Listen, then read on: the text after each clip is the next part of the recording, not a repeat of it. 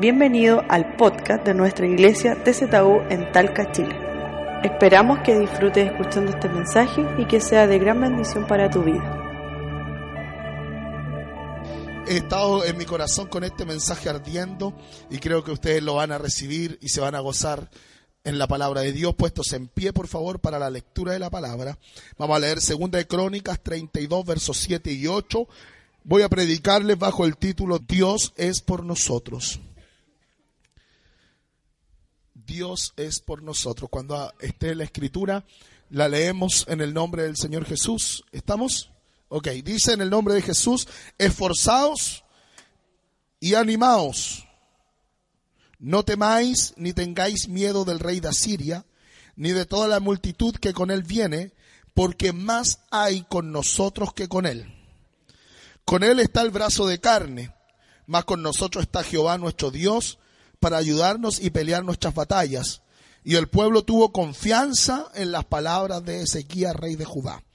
Mi hermano chico, ustedes saben que es postmodernista y me dijo el otro día, vaya a tener que cambiar las versiones que estáis leyendo, me dijo, porque se acuerdan que el hermano Rodrigo estaba predicando y, y había un texto, ¿cuál era el texto que dijo? No me acuerdo, pero yo le, le dicté la versión antigua y era como raro. Porque aquí nosotros leemos esforzados y animados. Bueno, entonces les voy a leer una versión más moderna. ¿Ya? Porque aquí no somos españoles para que hablemos españolísimos. Esforzados, animados. Así que se la voy a leer en una versión más moderna, que me gusta mucho. Dice, cobren ánimo y ármense de valor. La otra dice, no tengáis miedo del rey de Asiria. Esto me gusta. No se asusten ni se acobarden ante el rey de Asiria y su numeroso ejército. La otra versión dice, y la multitud que con él viene. Porque, con nos, porque nosotros contamos con alguien que es más poderoso. Él se apoya en la fuerza humana, mientras que nosotros contamos con el Señor nuestro Dios, quien nos brinda su ayuda y pelea nuestras batallas. Al oír las palabras de Ezequiel, rey de Judá, el pueblo se tranquilizó. La otra versión dice, y el pueblo tuvo confianza. Quiero que se vuelva a su hermano que tiene ahí al lado y dígale, tranquilízate. Dígale, tranquilízate.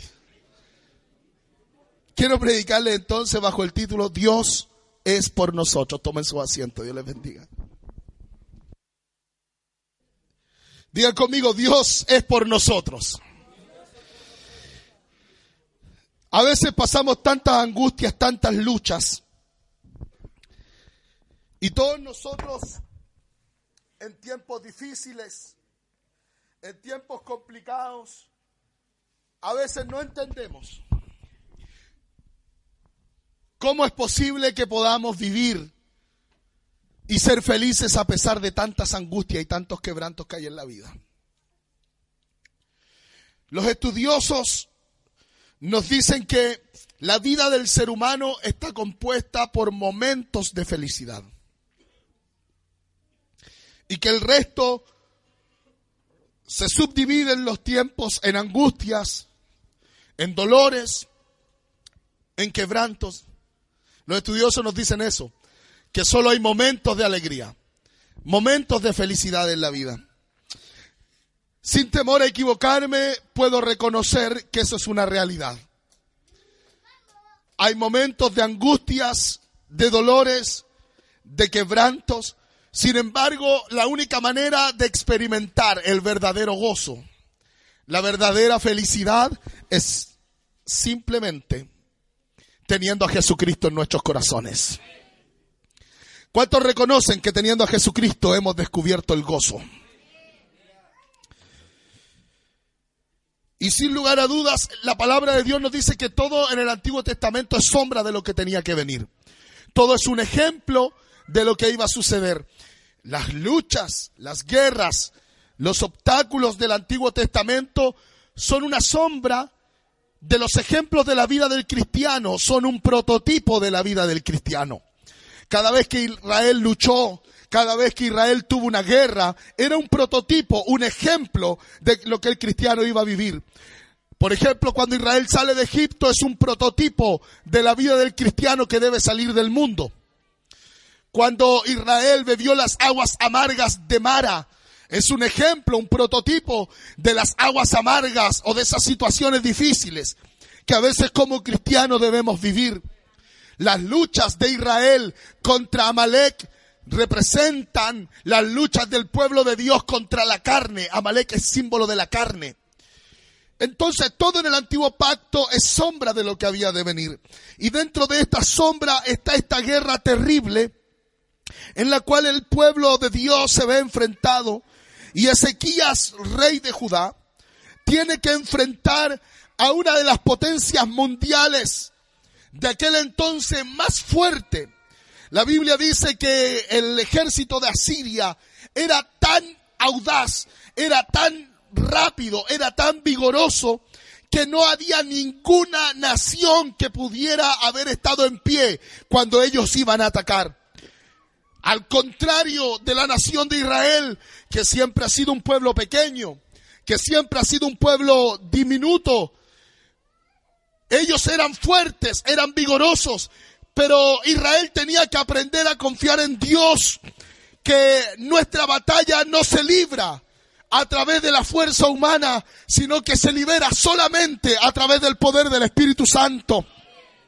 Israel tenía que aprender a confiar en Dios y a depender de Dios, porque había una palabra escrita, pelearán contra ti, pero no te vencerán. Hay una palabra escrita, caerán a tu lado mil y diez mil a tu diestra, pero a ti no llegarán. Son palabras y promesas de Dios para Israel. Cuando les decía que no importa que aunque el enemigo se levante como río, el Espíritu del Señor iba a levantar bandera.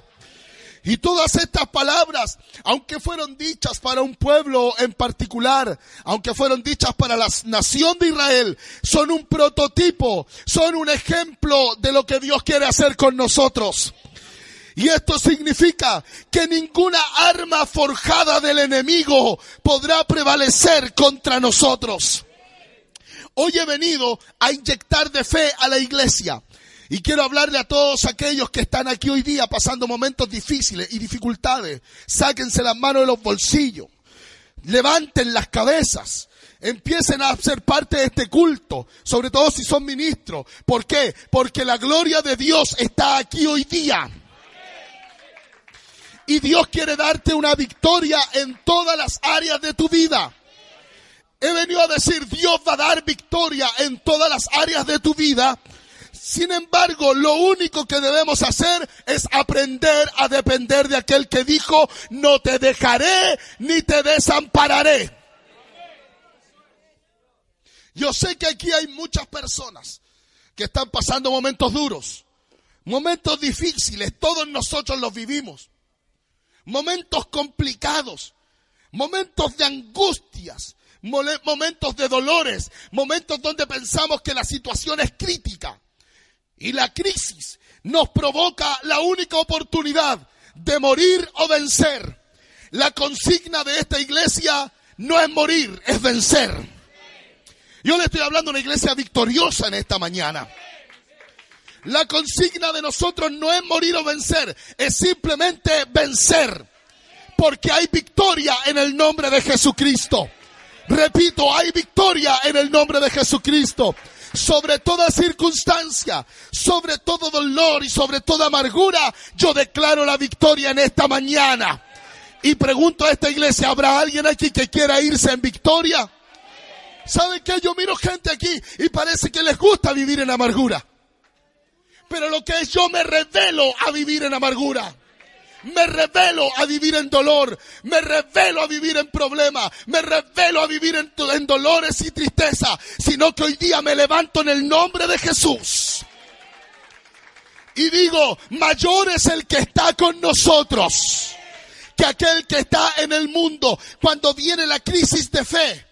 Cuando viene la crisis de confianza, entonces la iglesia debe aprender a a permanecer estable quiero decirle tres cosas muy importantes. Lo primero, primer concepto que quiero desarrollar en esta mañana, no dejes que el desánimo controle tus emociones. ¿Por qué? ¿Qué es lo que es el ánimo? Ánimo viene de ánima. ánima viene de alma. El alma es el asiento de las emociones. Es aquello que se mueve en nuestro interior con las circunstancias que pasan a nuestro alrededor o por el engaño de nuestros sentidos. En otras palabras, cuando vemos algo, cuando sentimos algo o cuando percibimos algo a nuestro alrededor, algo negativo, el alma se mueve en nuestro interior y eso nos da como reacción un sentimiento. Ese sentimiento da como resultado un pensamiento. Y ese pensamiento da como resultado una acción. ¿Se ha dado cuenta que hay gente que pasa de un estado a otro rápidamente? Debemos entender que todos nosotros debemos pasar por estos estados antes de accionar. Por ejemplo, si alguien me pegó en una mejilla, el Señor dijo, pon la otra. Pero sin lugar a duda, cuando alguien te golpea en una mejilla, dentro tuyo las emociones se mueven y provocan un sentimiento. Ese sentimiento de inmediato no creo que sea, qué lindo que me pegó, sino que provocan un sentimiento y ese sentimiento puede ser ira, puede ser enojo, puede ser rencor, puede ser rabia. ¿Se ha dado cuenta? Hay algunos que se enojan y empiezan... ¡Ah! ¿Se ha dado cuenta de eso, no? ¿Por qué? Porque el alma se movió y los sentimientos florecieron. Pero ese sentimiento da como resultado un pensamiento. En otras palabras, alguien me pegó en una mejilla. Se movieron las emociones en el alma. Cuando se mueven las emociones en el alma, sentí rabia, sentí ira, pero eso provoca un pensamiento. Le voy a dar con la misma. ¿Me está entendiendo? Y ese pensamiento es el que usted debe contener. Está muy silencioso esto esta mañana. Ese pensamiento es el que hay que contener porque si no usted va a saltar a la reacción. Y cuando alguien lo golpee en una mejilla, usted ni la va a pensar, tax. Es como un día le dije a mi hija, a mi Juanita hermosa que está ahí atrás, le hice cosquilla y me pegó así. ¡Ah! Y yo le dije, ¿por qué me pegáis? Y me dijo que cuando me hacen cosquilla yo pego. Es como, cuando a ti te pegan aquí, ¿cierto? ¡Ting! Bueno, a ella igual. Cosquilla yo pego. no, no puede ser así. Imagínese que le haga cosquilla a la abuelita a ella. Ya, Juanita, ya, Juanita. Me va a llegar hoy día en la casa. Entonces, hay muchas personas que saltan de la emoción a la acción. Pero escuche bien, no deje que el desánimo que ese sentimiento de dolor, que ese sentimiento que te aflige, que hace que tu alma se agobie, no permita que controle tus emociones. Una persona desanimada, escuche bien, tiene muchas variables. Una persona desanimada, normalmente decimos, claro, una persona desanimada está ahí encerrada en un cuarto, una persona desanimada llega a la iglesia, se mete la mano a los bolsillos, una iglesia desanimada no canta, una persona desanimada no adora porque pudiera ser lo lógico. Pero escuche bien, cuando el ánimo se aflija, esta iglesia debe tener un espíritu superior. Cuando las enfermedades golpeen tu puerta y te quieran desanimar, esta iglesia debe tener un espíritu superior. Y eso es lo que David hizo. Cuando a David se le murió el niño, cuando el Señor le dijo, tú no vas a morir, pero va a morir tu hijo a causa de tu pecado, todos esperábamos que David si ya se había rasgado las vestiduras, ya habías hecho ayuno porque el niño estaba enfermo, ahora que el niño murió, todos esperábamos que David se desesperara, saliera llorando, ay mamá, mamá, mamá. Saliera llorando de su esposa, mi amor, se murió el niño. Pero al contrario, la Biblia dice lo siguiente, David se fortaleció en el Señor. Y dice, y entrando en la casa de Jehová, adoró. ¿Cómo es posible que alguien desanimado, cómo es posible que alguien desesperado, cómo es posible que alguien en medio de una crisis máxima cuando murió su hijo recientemente tenga el valor para levantarse? ¿Quién se levanta de una muerte repentina? Solamente aquellos que tienen un espíritu superior. Hoy he mirado aquí adentro y hay personas que las emociones lo están conteniendo. Cuando están ungidos, vienen aquí adelante, adoran, levantan las manos. Hey, pásale un micrófono, se vuelven locos. Pero cuando están en angustias y en dolores, ahí los vemos caribajos, como que nada sucediera. No permitas que las emociones controlen tu vida.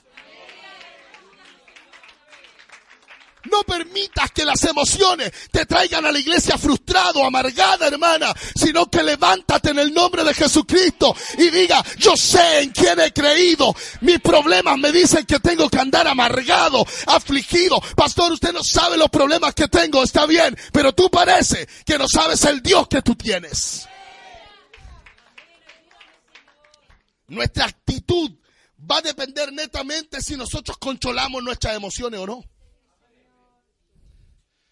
Claro, porque cuando pasan cosas negativas en nuestra vida, lo primero que hacemos a través del desánimo es afligirnos, es agobiarnos.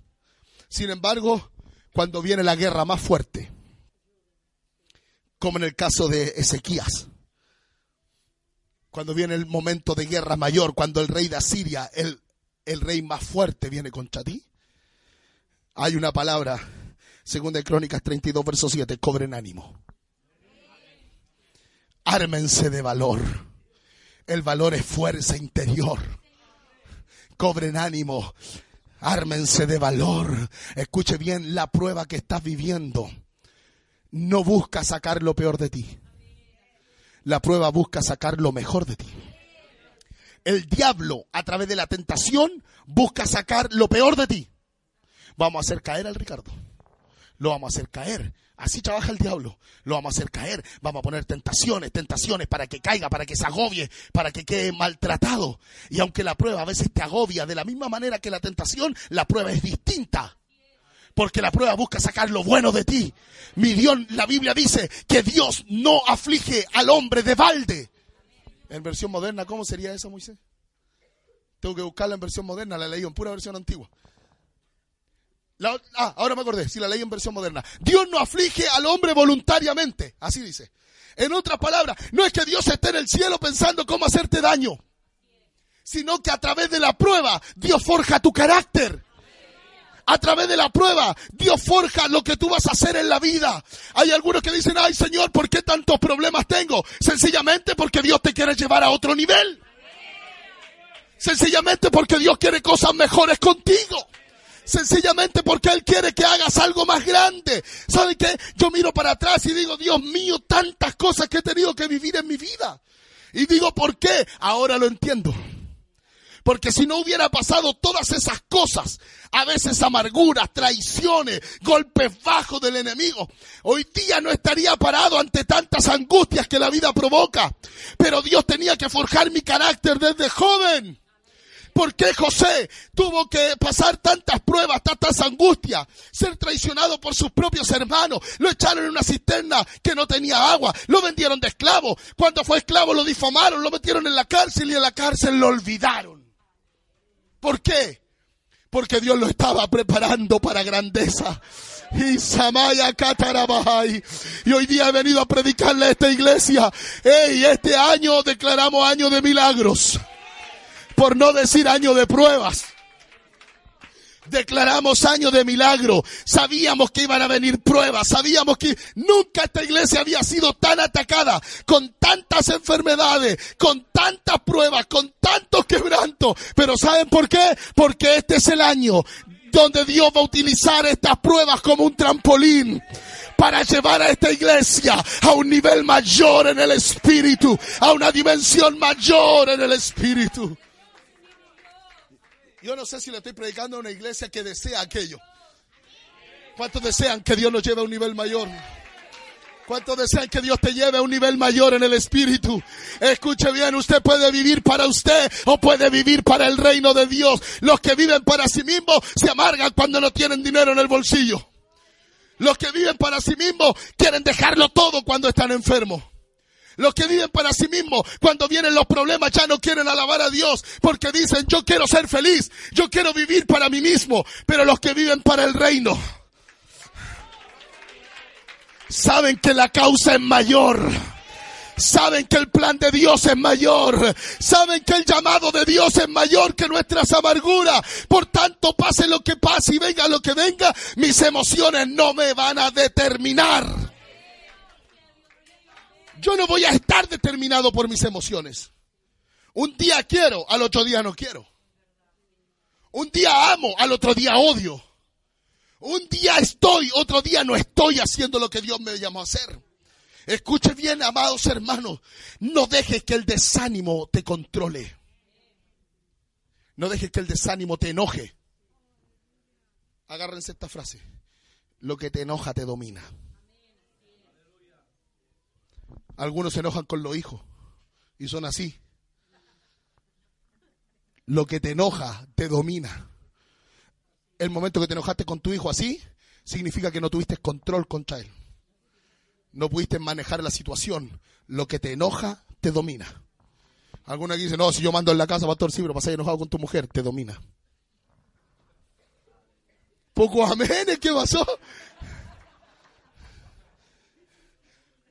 Lo que te enoja te domina. Por lo tanto, si mi alma va a recibir una orden de mi cerebro, va a ser lo que el salmista dijo, bendice alma mía al Señor. Estoy pasando angustias, crisis, enfermedades, dolores. Me voy a armar de valor, voy a cobrar ánimo y alma mía te doy una orden. Bendice al Señor. Y no olvides ninguno de sus beneficios. Yo le pregunto a ustedes, ¿habrán razones en esta mañana para alabar a Dios aquí? ¿Habrán razones para que alguien grite un aleluya? ¿Habrán razones para que alguien grite un gloria a Dios? ¿Sabe que hay razones? Porque en medio de la angustia y del dolor, el Señor sigue sentado en su trono. Pero a veces estamos llenos de cuerpos sin alma. Y eso es lo que a veces parecen algunas personas de las que están aquí. Un puro cuerpo pero sin alma, sin sentimiento, sin emociones. Un puro cuerpo que anda caminando para arriba y para abajo. Un puro cuerpo, vienen a la iglesia, cantan, pero ahí están. Un puro cuerpo. He venido a decirle, deja que el alma alabe a Dios. Mete el espíritu a tu alma. En la Biblia el alma, el espíritu, la mente es exactamente lo mismo. Métele a tu cuerpo alma si vas a cantar, canta con alma. No seas como esos equipos de fútbol que no tienen, que no tienen vigor, que no tienen valor. ¿Sabe cómo le dicen a esos equipos? Pecho frío. Un pecho frío, que no tienen alma. No mojan la camiseta. Hay algunos aquí que son pecho frío. Contratan los mejores jugadores y pierden igual. Eso es ser pecho frío. ¿Sabe por qué? Porque pueden tener los mejores jugadores, pero no hay amor. No hay pasión, no hay carga. Y a veces usted puede estar en la mejor iglesia, con la mejor adoración, con la mejor alabanza, con el mejor predicador, que no es el caso, por cierto, con los mejores adoradores, pero usted está frío, está cansado. Le digo algo, métale alma a ese cuerpo. Métale fuego a su alabanza. No deje que lo controlen las emociones. Levántese en medio del fracaso. Levántese en medio de la angustia y diga todo lo puedo en Cristo. Que me fortalece. Yo sé que esta palabra es para esta mañana, esta iglesia, porque sé todo lo que están viviendo muchos de ustedes, sé sus angustias, sé de sus dolores y algunos de ustedes me gustaría decirle, hermano, yo te entiendo.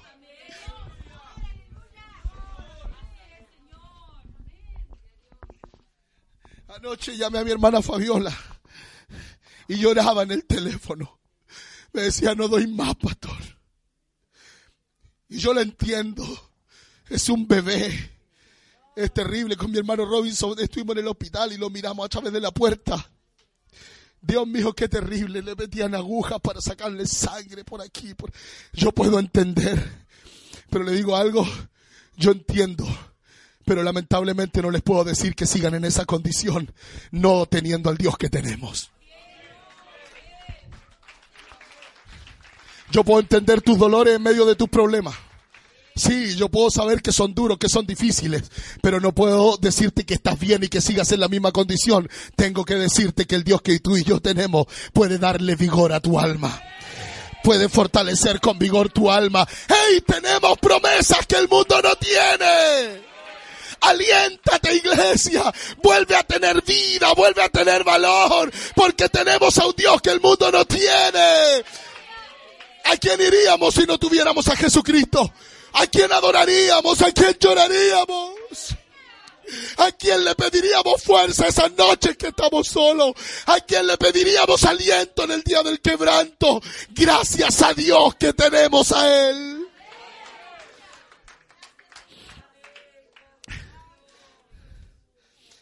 Escuchen esto, cobren ánimo y ármense de valor. No se asusten ni se acobarden. No se asusten ni se acobarden. El cobarde fue Judas. Lo que has de hacer, hazlo presto. Ok. ¿Me entendieron lo que les quise decir? No se asuste. No sea cobarde. Y le digo algo, yo sé, todas las iglesias tienen problemas. Alrededor del mundo todos nuestros hermanos tienen los mismos problemas, dice la Biblia. Pero este año hemos pasado pruebas como iglesia terribles cuántos enfermos, cuántas crisis, cuántos matrimonios luchados, cuántos dolores, cuántas amarguras. Pero la palabra de Dios esta mañana es la siguiente, cobren ánimo.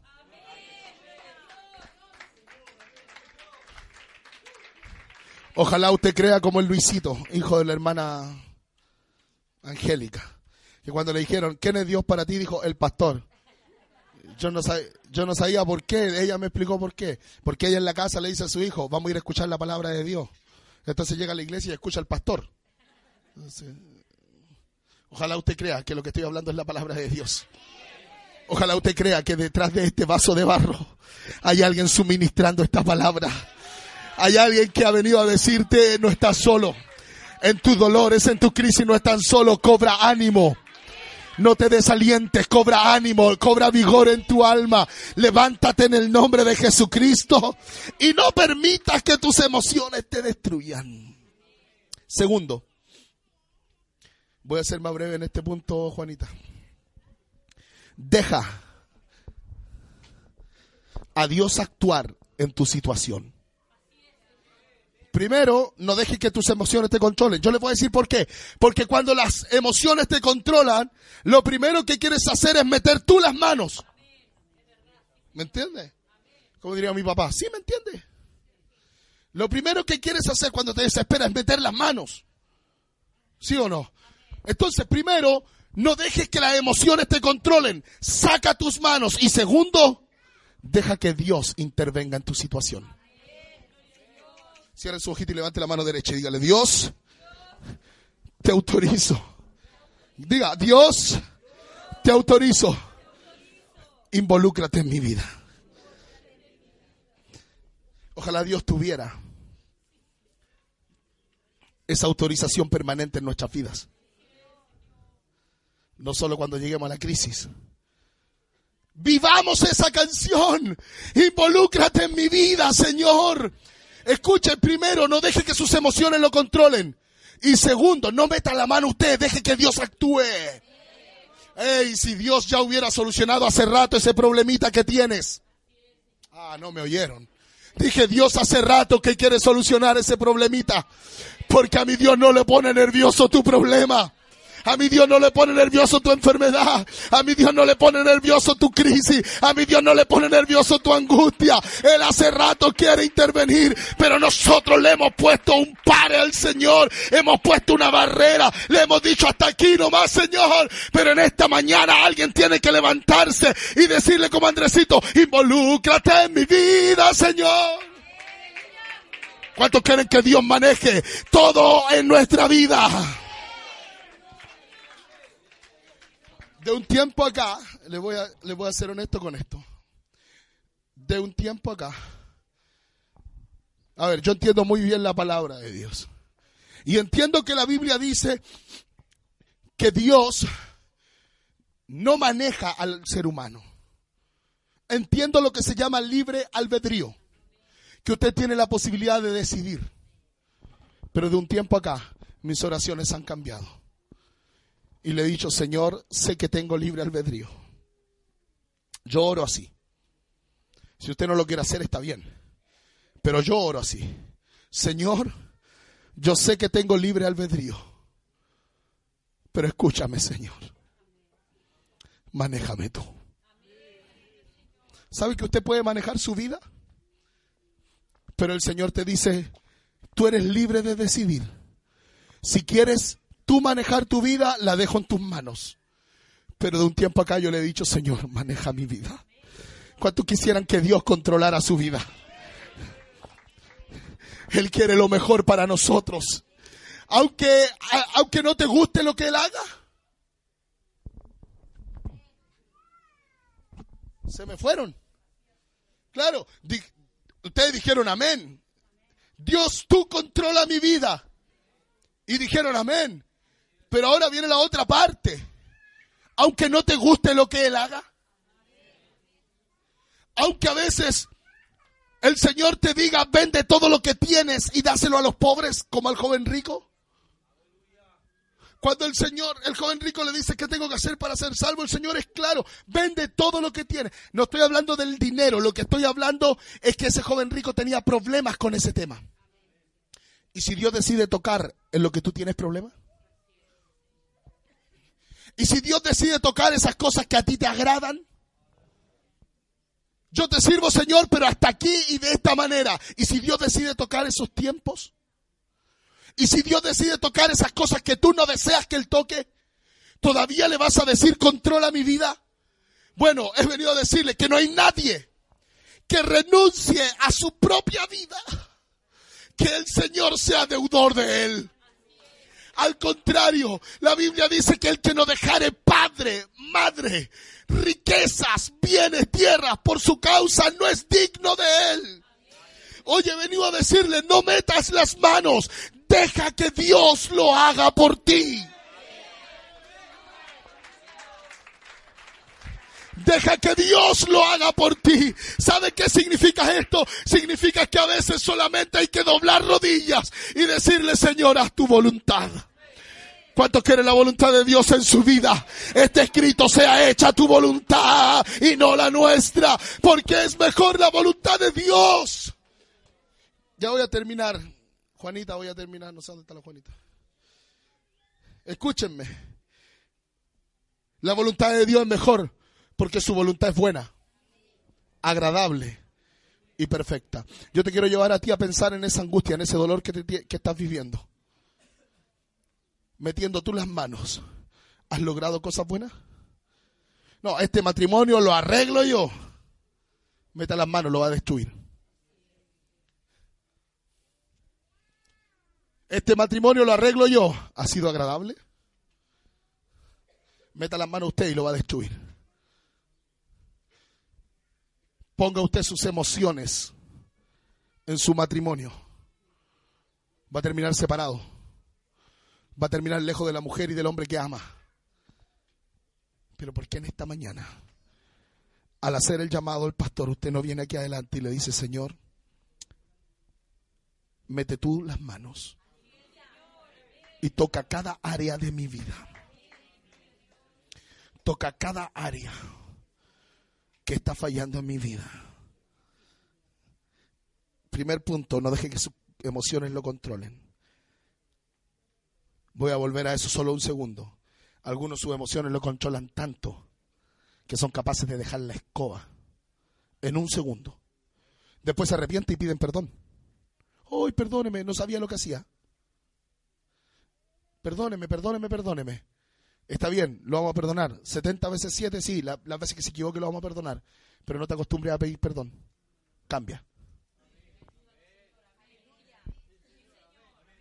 Para eso tenemos el poder del Espíritu Santo. No dejes que tus emociones te manejen. De la noche a la mañana, no dejes que las emociones te manejen. Y de la noche a la mañana pierdas tu vida, pierdas tu alma, pierdas tu corazón en el Señor.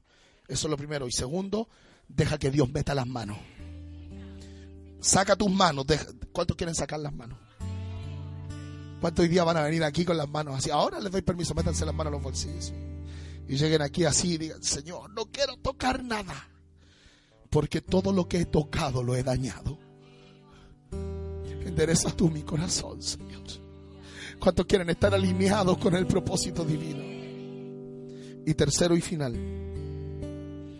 Estoy hablando en el ejemplo de Ezequías, lo que él hizo. Tercero y final. Escucha la palabra de Dios. Ese es lo tercero. Busca una palabra de Dios. Ese es lo tercero. Hay personas que se mantienen controladas en sus emociones. Por ejemplo, André, yo no sé cómo lo hace, pero un día me dijo, siempre me dice, brother, tuve un problema, tal persona. ¿Y, ¿y qué le dijiste? No, nada. Pero ¿cómo no le decís nada? Dile algo. Por último, como Felipe, pucha. Controle sus emociones. Hay personas que se controlan súper bien. Y también hay personas que siempre... Escuchen esto porque aquí algunos de ustedes van a, van a quedar expuestos. Hay personas que siempre dicen, yo estoy confiando en Dios. Que Él meta su mano. Que Él ponga su mano. ¿Y saben de quién me acuerdo? Me acuerdo de esa historia cuando era chico, siempre contaban que había un tipo ahogándose. La conocen todos, ¿cierto? ¿Para qué se la voy a predicar si se la saben? Se estaba ahogando. Le decía, y viene un amigo a sacarlo y dijo, sácame, sácame. No, porque Dios me va a salvar. Y el amigo se fue. Después vino una lancha. Lo vino a buscar y dice, súbete, súbete. No, Dios me va a salvar. Y después vino un helicóptero, le tiró una cuerda, agárrate de la cuerda. No, porque Dios me va a salvar. Estaba esperando en Dios. Y después le dice, se murió, llegó al cielo, ahogado. Y le dice al Señor, lo estaba esperando que me salváramos, Señor. Y le dijo, te mandé un amigo. Te mandé la lancha y te mandé el helicóptero. Bueno, hay algunos así aquí. Señor, estoy esperando que usted intervenga.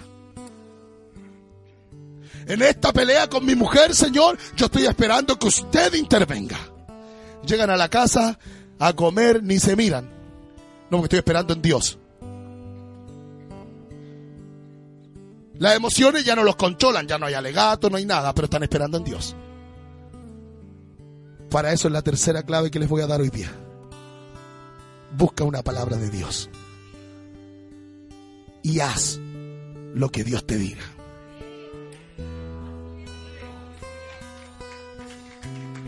¿Quién sabe a quién le estoy hablando hoy día? Pero tengo una palabra de Dios para algunos aquí.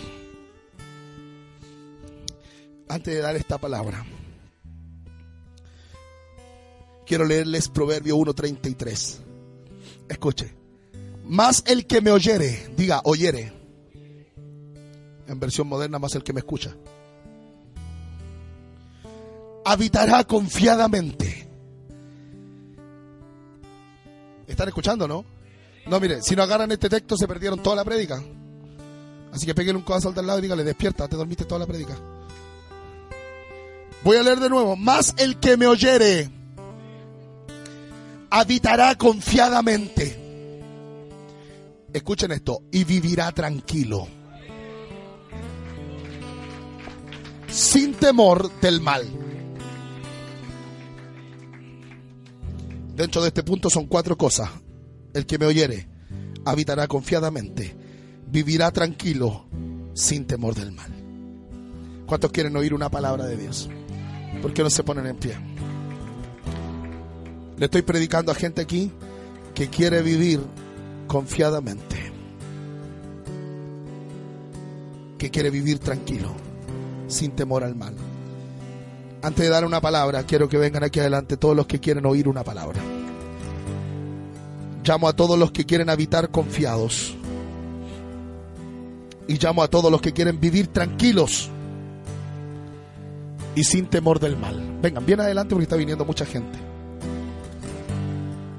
Los músicos ya me están acompañando. Yo creo que ha sido una hermosa palabra a tu corazón esta mañana. Miren, lo último que les digo antes de dar la palabra es esto. Somos tan necios a veces. A las cosas malas pescamos el alma y le, metemos emociones. Es cáncer. ¡Oh! Es cáncer. Sabemos que tenemos un Dios que, tiene, que sana el cáncer pero nos apasionamos por el cáncer. No nos apasionamos por el Dios que sana el cáncer. Estás despedido de tu trabajo. ¡Ay, me quedé sin pega! Y las emociones, le ponemos pasión a eso. Y después vienen a la iglesia y Dios le da la palabra. Y Dios le dice el sábado 3 te van a dar libre para que puedas ir a Viña del Mar. Después viene y Dios te da una palabra y Dios te dice, yo voy a ser tu sanador todos los días de tu vida.